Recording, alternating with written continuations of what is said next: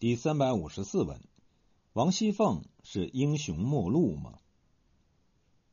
王熙凤的人生是在第四十三回和四十四回达到顶点，贾母带头，众人集资为她过生日，可谓出尽风头。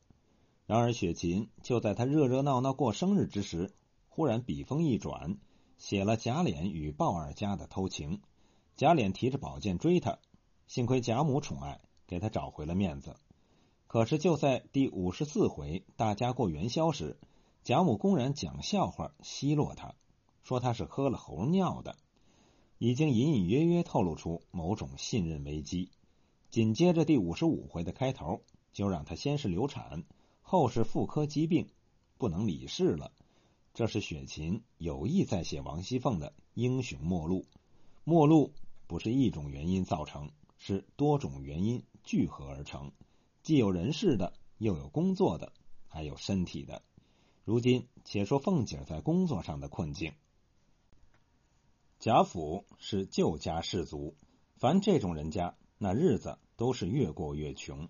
所谓君子之泽，五世而斩。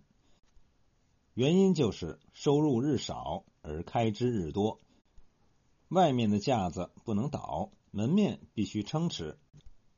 可是收入却是日渐其少，就像孔子所说：“亡而未有，虚而未盈，约而未泰。”贾府的这种趋势，在小说的开头，冷子兴演说荣国府时就已明确指出。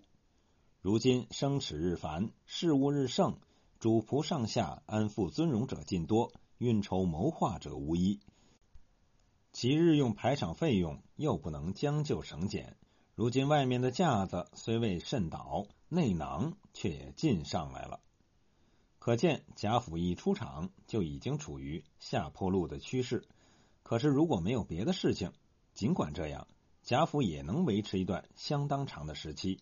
正如刘姥姥说的：“瘦死的骆驼比马大，百足之虫死而不僵。”因此不至于很快就露出那末世的景象。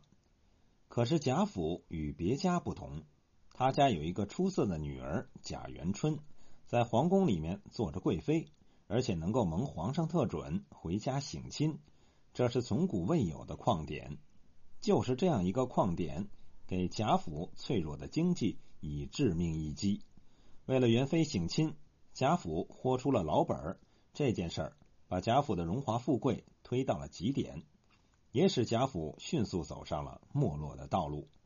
在第五十三回，贾蓉对来进租的乌金孝说的明白：这两年哪一年不多赔出几千两银子来？头一年省亲，连盖花园子，你算算那一住花了多少，就知道了。再两年再省一回亲，只怕就净穷了。而在第五十五回，王熙凤也对平儿说。只怕如今凭空再生出一两件事儿来，可就了不得了。这一两件事儿，只怕就包括皇帝再来一次旷点，让元春再醒一回亲，那贾府就彻底垮了。在这种局面之下，作为当家人的王熙凤已经明确意识到，若不趁早料理省俭之计，再几年就都赔尽了。打理一个家庭与打理一个企业一样。要想搞好，无非两个途径，一个是开源，一个是节流。开源是增加收入，节流是降低成本。贾家既然在开源上无法可想，只能在节流上面做文章。可是王熙凤作为一个掌政日久的领导者，要做到节流，也确有很大难度。我们看他对平儿说的：“你知道我这几年生了多少省俭的法子？”一家子大约也没个不背地里恨我的，我如今也是骑上老虎了。虽然看破些，无奈一时也难宽放。二则家里出去的多，进来的少，凡百大小事仍是照着老祖宗手里的规矩，却一年进的产业又不及先时多，省俭了，外人又笑话，老太太太太又受委屈，家下人也抱怨刻薄。他在这里说出了降低运营成本的三大难点。第一点是外面的面子要维持，也就是说要维持一个良好的社会形象和社会舆论，不能让人看出末路的景象。第二点是不能让领导受了委屈，也就是说要维持领导的良好形象，不能让领导看出自己的无能，那样自己的权力地位就岌岌可危了。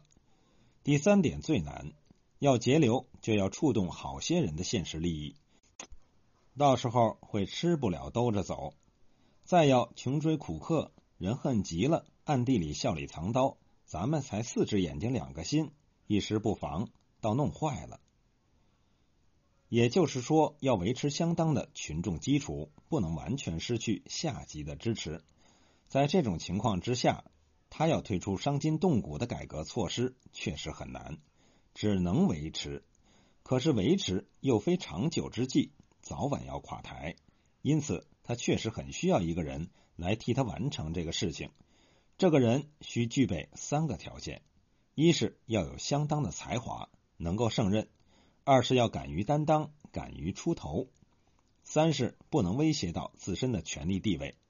而在荣府之中，贾宝玉和林黛玉不具备经济才能，薛宝钗具备才能却又不愿担当，李纨和迎曦二春则都不具备。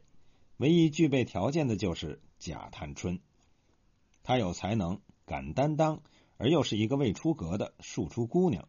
一个家庭无论如何也不会让一个未出阁的姑娘当李家的一把手。贾探春无论采取什么措施，都不会危及王熙凤的权力地位。而且最重要的是，趁着紧溜之中，他出头一料理，众人就把往日咱们的恨暂可解了。也就是说，贾探春无论干出什么惊天动地的事情，最后的政绩都是王熙凤的。因为没有他的支持，贾探春是干不成什么事儿的。而伤人的事情却尽让贾探春去干，王熙凤乐得做好人。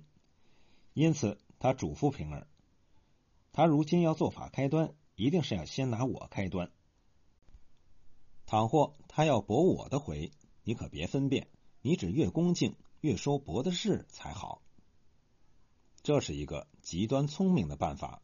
一者表示。支持贾探春的工作，为他营造一个良好的工作环境；二者可以把众人的怨怒都转移到贾探春的身上。他连我都伤害了，还不能够伤害你们的利益吗？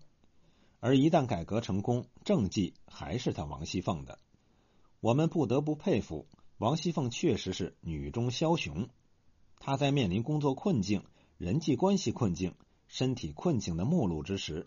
尚能以守为攻，以退为进，丝毫不动声色的就把贾探春利用为实现自己目的的工具。在末路之时，不失英雄本色，才是真正的英雄。